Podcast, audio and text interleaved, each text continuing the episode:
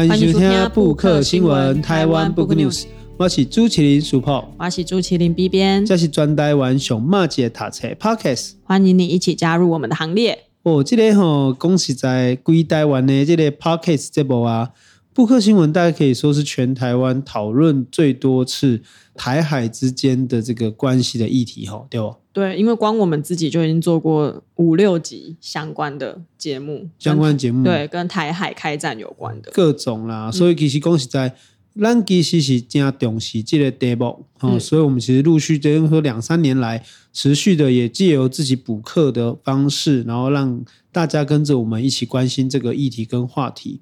啊，实际上当然有人欢乐讲，是不是最近台湾跟中国之间关系愈来愈紧张？哦，但事实上哈。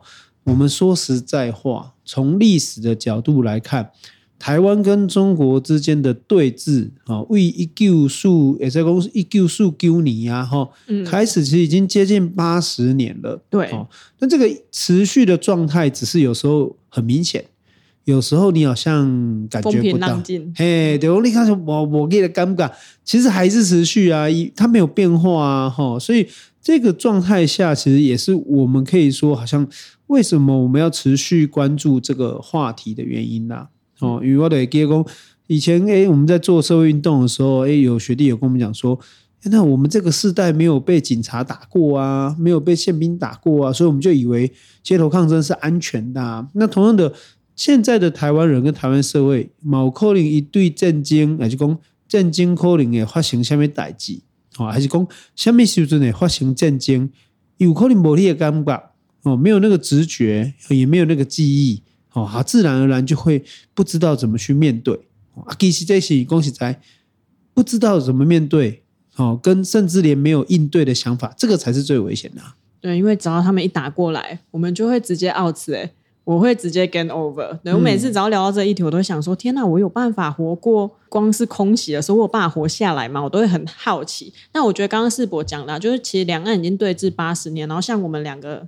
其实都是在算是和平的时候出生长大，所以其实对战争应该就更不敏感。嗯。那我自己会对这个议题，除了当然是节目我们一直在讨论以外，当然也是跟这一年乌二开打也有很大关系。我觉得乌二战争跟台湾人开始又重新重视这一件事情，好像也有一点点影响。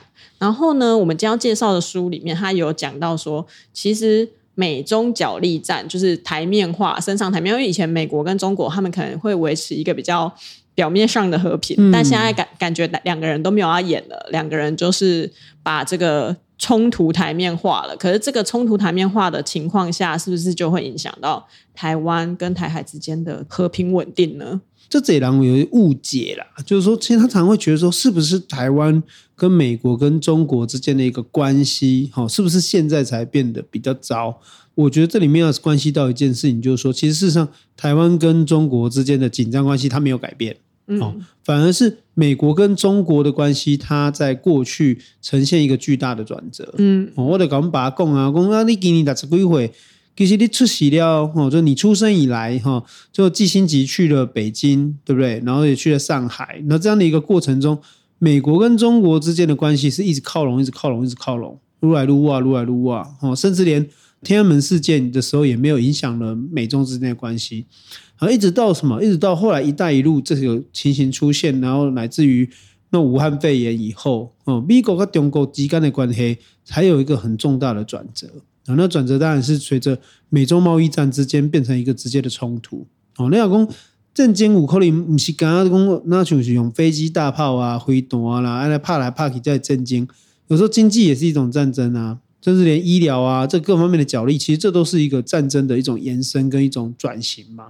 所以美中之间的一个过程，它的一个冲突，其实我们也可以把它意识到说，可以说是美国跟中国的蜜月期，或者是过去这种。呃，貌合神离啊，同床异梦啊，这种正式的出现的一个决裂，哦，就讲 in y n 啊啦，就讲我的咖喱被跳破冰啊。那在这样的一个情况下，自然而然，台湾在一个国际地缘关系中，不可能不被这个东西影响。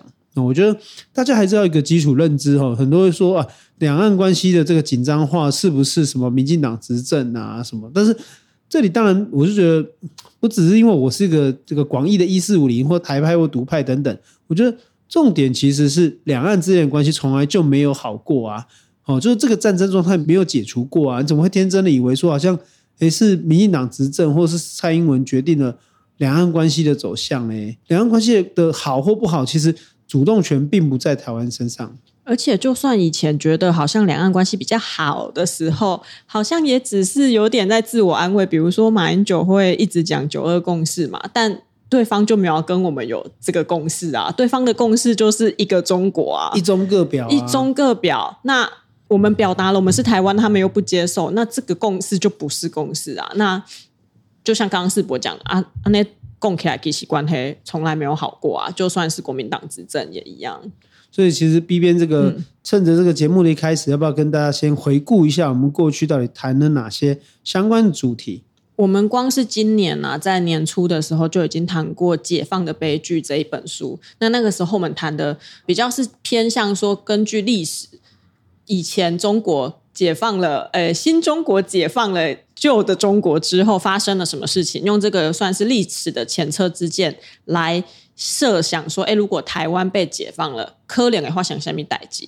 那我们古尼啊，到前年第二季、第三季的时候，又分别讨论过一些阿公阿帕来被安抓，或者是真的战争打来了之后呢，我们要如何在战场上存活下来？那其实第二季已经有点久了，马西能理解。那那时候我们讨论了有一本书叫做《小老百姓的战场行动守则》，啊，这本才是你不能朗下来。但我们今天。在这一集节目要讨论的一本新的书，好像有一点点雷同，但是呢，又有内容上其实我们看了之后，就是发现有很大的不一样。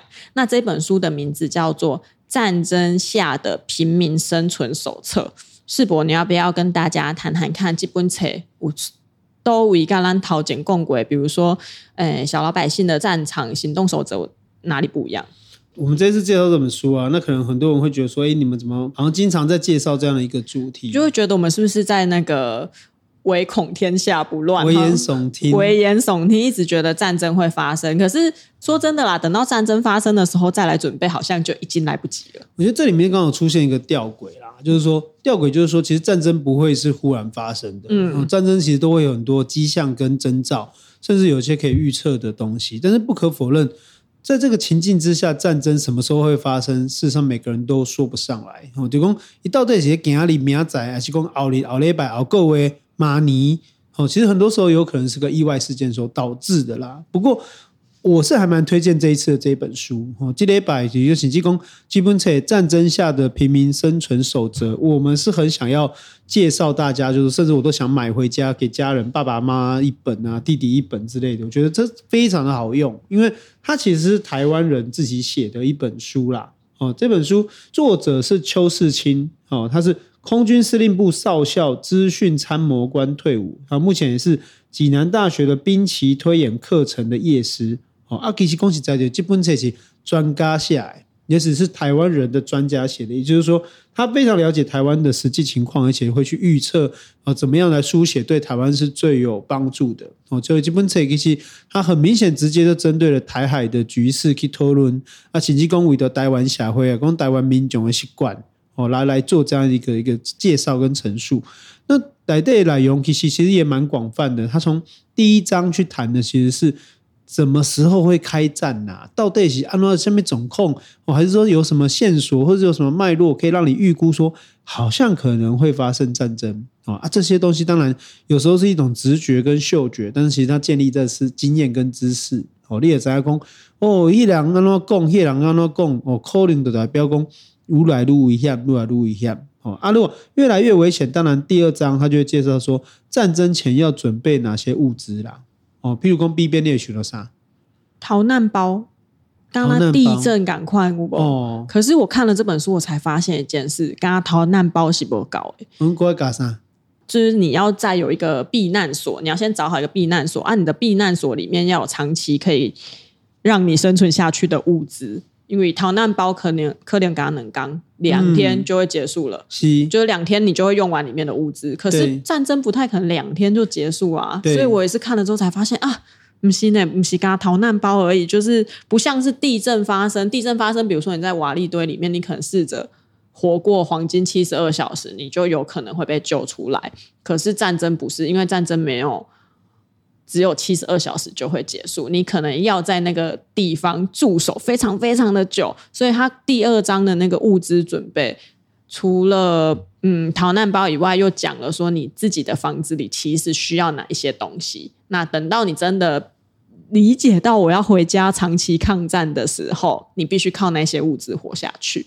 所以，公我给基本册他写的蛮详细的，因为他把内容做一个蛮确实跟务实的，他是用战争发展阶段来进行说明。所以战争前要准备物资，那甚至要准备你的撤退计划，被召去多位，要下被坑什么物件哦，那甚至于在接下来就讨论第一波的攻击，有可能是飞弹，然后有可能是恐怖攻击等等，乃至于制空、制海权的争夺、登陆作战、城镇作战跟战争结束以后。所以这本书其实它事前的准备以外，它把战争发生以后的情况写出来啊，行记公有读哦，有那个表格哈，做的非常详细跟明确，帮助台湾人还是讲读者可以去了解讲，真正发生战争哦，也要什么发发动什么方式，也在做几个准备，可以说是为了台湾人所写的一本非常好用哦，但是也希望用不到的一本书啦哦，所以 B 变。这个还是要回到一个事情，就是说，这书前没有提到，就是说，到底要怎么去判断有没有可能发生战争？那是讲一台湾这么很中，是不是有开始闻到一种开战的味道？那我们又要如何感觉、察觉、跟理解、跟判读这些讯号？这书上面好像有帮我们做一些介绍嘛？没错，他在书的最前面就有提到五个开战讯号，那分别会是从政治面。好，然后经济层面，还有交通层面、军事层面，还有最后一个是外交层面，这五个层面去做书写。啊，姆哥我干嘛吼？我看了，我干嘛？好像又有点信心，好像觉得不会马上打起来，因为你看完之后，你觉得哎，好像。台海之间有一些事情还没有到这个最激烈冲突的时候，尤其像他，比如说他以乌俄战争为例，因为这是现在距离我们最近，然后又一直还在持续当中的战争嘛。那他就有提到说，像以政治面来说，就是所谓的官方声明，能两国之间有可能交战的这两国之间，他们用什么语言、用什么词汇去呼应对方的？有点像是威胁的这种恫吓的外交辞令的时候要怎么办？那他就说啦，乌俄战争以前最常出现的字是制裁，然后还有忧虑，就是 worry，然后还有警告 warn，然后跟战争跟 war，就是三个 W 这三个字。所以我觉得这算是一个诶 key word 啦。如果未来台海之间两国的这个总统或者是他们的领导人开始以这三个字。频繁出现的时候，或许我们就要哎，有一点警觉心，因为连战争这个字都已经出现，或者是警告我们不要做什么，或者是警告我们要做怎样的时候，我们可能就要担心一下下，哎，战争有可能会发生。那像它其他层面，比如说像经济面、金流的异常，我觉得这是我们一般人比较难察觉的啦。我们可能比较容易察觉，可能会是第三个，就是交通层面。因为他就提到说，大规模的取消运输是一个有可能开战的这个过程。然后跨流价值干嘛就，诶呃，我们之前讨论那个跟疫情有关的时候，有讨论到说，其实疫情某种程度上跟战争差不多。因为集中准备啊，对，嗯，然后因为总控啊，对，也是很紧张，而且那时候交通其实就是全部几乎都取消，包含飞机啊，然后一些。陆海空很多交通的运输是一个大规模取消的状况。那他就有提到说，如果真的要发生战争了，其实飞机应该会是最明显的，因为像我们其实每天都会听到共军绕台。我早上去台南，嗯、哦，因为台南就是。IDF 几家，够几家，那一直背，嗯，背高，我就很想要把那个反战论的学者这种，嗯、我就觉得说，你有没有看到飞机在飞啊？对啊，攻击啊汉沟逮机，对不对？实际上的事情就是，事实上是他们，我们一直受到威胁啊。那没有看到这些东西，反而是好像我们变成加害者，我就不能认同这种理论。嘿，而且其实如果有在看新闻的话，就会发现共军的飞机扰台是有可能会影响到飞机的航班的，因为。你起降的时候就要绕过它嘛，那大概也当跨新闻啊，哦，就会发现。那另外一个共军老台也同时就是那个第四个讯号，就是发动演习。尤其像前阵子蔡英文他出访那个外那个友邦是哪里？过境美国。对，他过境美国的时候，啊，中国就在那边什么演习呀、啊？跟我印象中是跟菲律宾吧，还跟谁一起？还是菲律宾跟美国一起？就是他们同时在那边进行这个军事演习。那如果这个军事演习的密度越来越高的时候，也是有可能是战争开打的讯号。对，那它里面有图片跟你说，其实像共军演习的范围，从十年前、二十年前到现在二零二二年、二零二三年，其实它是越来越逼近的。对，共军离我们越来越近，可是台湾人好像都没有知觉。尤其你很多讲你台南的时阵看的飞机底下飞，我就想到有一次那个新闻记者跑去采访那个。要看飞机的人说：“哎、嗯欸啊，那个共军扰台，你会不会怕？”就那些人就说：“没啦，阿的打刚的底下不要得来看啊，反正没怕过来。”就是有一种，哎、欸，民飞机已经在那里了，可是人民好像都还觉得他们不会打啦，然后也没有要做准备，好像只是是去看那个那个军机表演秀的那种感觉。对，然后就觉得啊。看到这里啊，请他们看一下这张图。其实飞机离我们越来越近，就有可能是很危险的。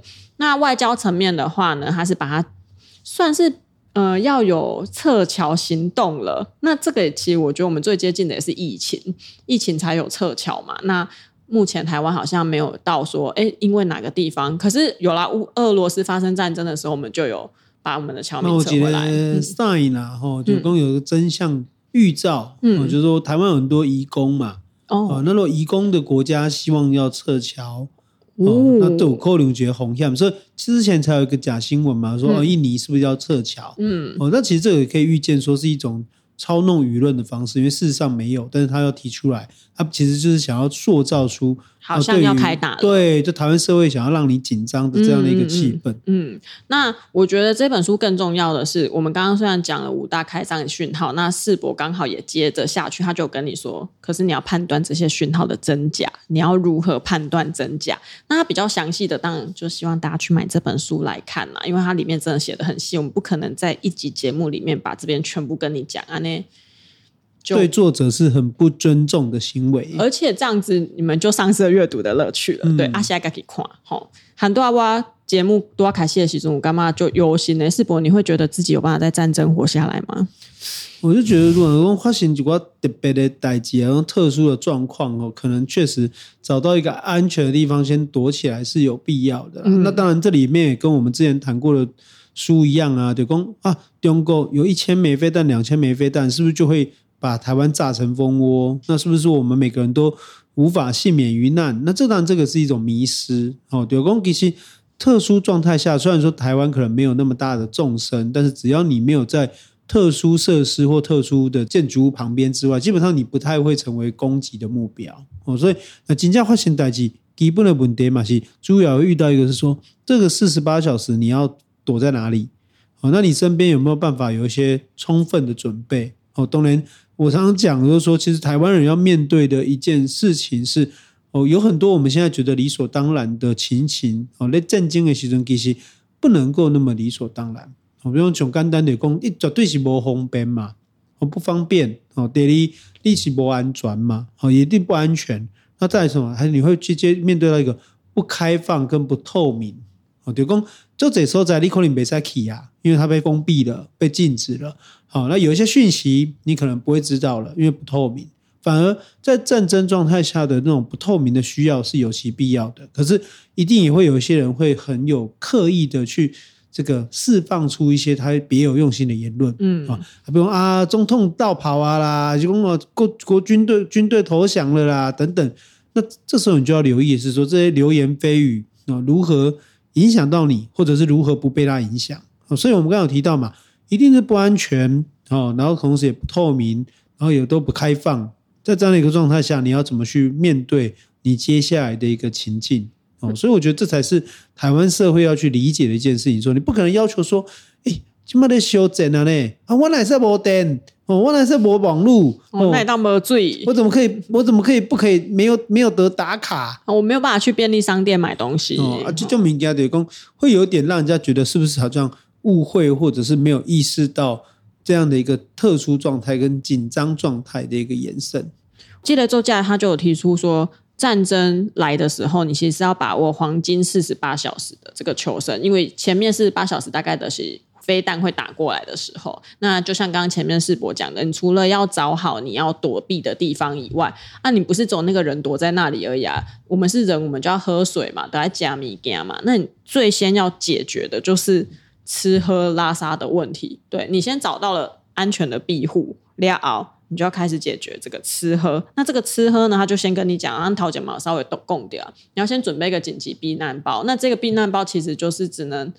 让你撑过那四十八小时之后，四十八小时之后，战争的形式可能会改变，因为它不可能一直用飞弹炸你嘛。飞弹就像刚刚世博讲，它就炸那些大的目标，比如说飞机场啊，比如说那个大型的公共设施啊，或者是军营之类的军队驻守的地方。但之后呢，它战争形态就会改变，基本才要不要买够。那当它战争形态改变的时候，我们躲避的方式都爱改变。对，那我感觉看到的是讲，第一新闻来在看到就在乌俄战争的民众，他们其实，在交战区，他们没有离开，他们躲在房子的地下室里面。那我那时候就很好奇，哇，他躲在地下室，啊，嘛没水，没电，没网络，哦，甚至没有食物，那他就要靠着一方面就是补给，军事补给给他，那另一个就是。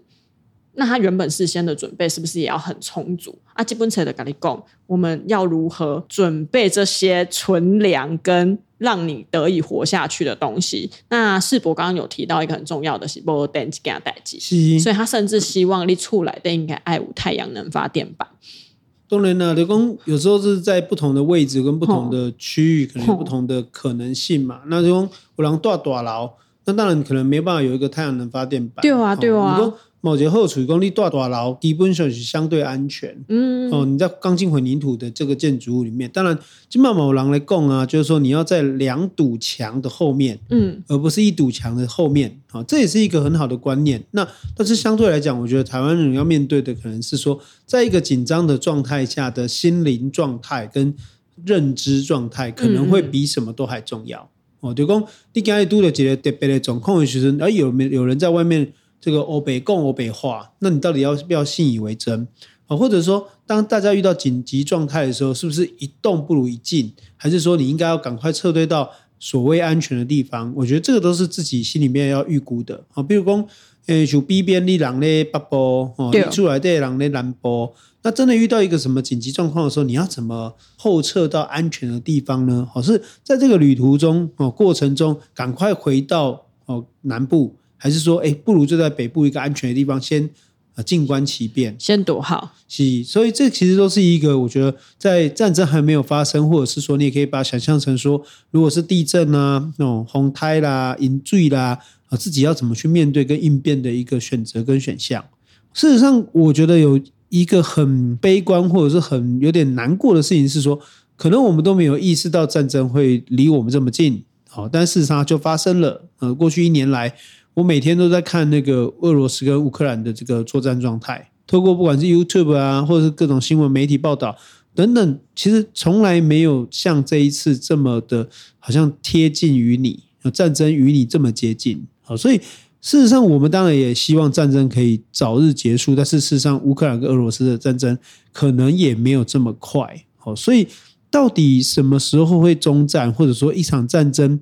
到底会用什么样的方式来慢慢的进入到一个稳定状态？其实这本书好像也帮我们做了一个剖析嘛，对不对？对，因为这本书的后半段呢，它就有告诉我们，如果台湾发生战争，有可能有几个阶段。那我觉得我们先认知到这几个阶段的话，也对于我们的避难以及如何活下去这件事情，会更有心理准备的。群群寒纳世博共诶，那如果遇到战争了，我到底是要离开台北，然后赶快到南部跟家人会面，还是说我就是找一个赶快安全的地方躲起来？可是。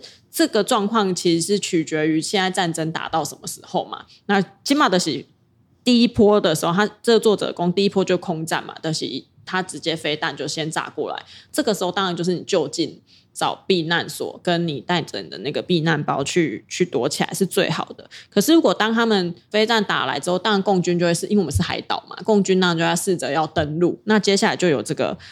要的争夺制海或制空权的第二波的这个战争，那这个第二波的战争，他就说有可能归点间嘛，可能归也礼拜这一波攻势，就会影响到说，哎，我们能不能返回我们原本居住的地方，继续的在那里生活，或者是继续的维持某一个抗战的这种状态？那它就会影响到。那我觉得我们先认知到这个的话，对于我们之后要逃会比较有心理准备啦。那后面我觉得很重要的是，比如说拿共军警家登陆了。代表我们前面都是失败的嘛？前面我们都打输了，共军才把登陆啊。那登陆之后，其实是平民，就我们死伤有可能是会最重的时候。那这个时候呢，它里面就有告诉你，一定要尽力的配合这个军警的撤离的动线或撤离的行动。那如果比如说像台北。因为它里面我记得有一张图，就是说有可能登陆的地方，那其实北部是蛮多有可能共军登陆的地方的。军警就可能希望我们往南部撤退，或者是往中央山脉去撤退的话，积极的配合，然后避免留在交战区。他书里面就这样跟你说。那接下来他就会进入城镇作战。城镇作战，我觉得比较像是我们现在在看乌俄战争的一种感觉。他可能在某一些地方会比较。呃，有频繁的战事发生，可是伊那不会爬的时候，在其实又相对的安全。这个时候，我们就要判断说，哎，哪一些地方是已经有交战状态了？那哪一些地方没有？但因为台湾又比较小，所以有可能交战状态会很快的延续下来。比如说，哦，金那带巴荷兰帕，可能很快新北的就会被打。那新北如果没有守住，它有可能桃园、新竹、苗栗就会很快被攻占下来。那这个时候，作者就跟你说。总而言之，你就赶快逃吧，不要留在那个地方。当然，我们最后一定是最希望这个战争可以赶快结束，要迎向终战。我觉得这本书最难能可贵的地方，他也是跟你说了，终战之后你也不要赶快就马上松懈下来，因为很多人可能心情上松懈下来，或者是你的状态下松懈下来。但是终战有两个结果嘛，一个就是我们真的被敌军占领了。那另外一个就是我们获胜了嘛，那那获胜这个就比较好嘛，嗯、我们歼灭他们。可是如果我们真的是被敌军占领的话，你就会面对到你要不要投降。它里面有教你如何安全的投降，不要被误会就对了。对，不要被误会，因为你都已经活到这时候了，你都已经活到终战了。就算是敌军占领了，那这个时候呢，你要怎么安全的投降，然后维持你的生命，或者是呃，这里先不管意识形态，因为他是希望你可以至少要活下去嘛，哈。那他也有教你如何的维持这个状态。所以我觉得这个是写的蛮详细的地方啦。那基本上其实其实做重点还是他希望建立一些基础的认知啦。然后行军工过去的这些什么国防军训课，其实都应该要提供这些教材，让大家可以理解到到底要怎么去面对，或者要怎么去思考这件事情啊。因为台湾当然不是乌克兰嘛，吼，那台湾的社会跟台湾的地形跟整个的地理位置上面可能也不太相同。哇，干嘛？我们跟乌克兰不一样的地方是，乌克兰的难民可以透过那个陆路逃到周边的国家，台湾人好像不行哎、欸，嗯、因为我们是海岛，所以如果一旦战争开打，飞弹开始炸，然后机场被炸掉了，我们就逃不掉了。但是相对来讲啊，台湾也很难被登陆，登陆，嗯，所以我刚刚其实重点就是，我们从这个角度来讲。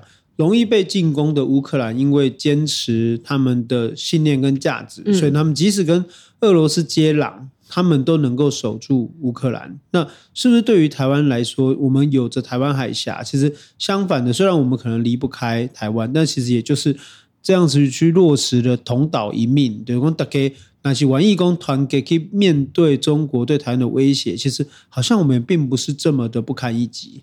那我最后有一个问题。他们有很多飞弹对着我们，我们应该也有一些飞弹对着他们吧？我们有对着他们，我们不能讲哦，真的哦，是不能讲的，不太适合啊。如果你一直讲，就好像说，哎、哦，来啊，来打架啊，对啊，有挑衅意味。可是他们也一直说他们有飞弹对着我们啊，为什么我们不能抢回去？这就是一个，就是我们在一个呃国际间的博弈之间的关系啊。就公然给写在。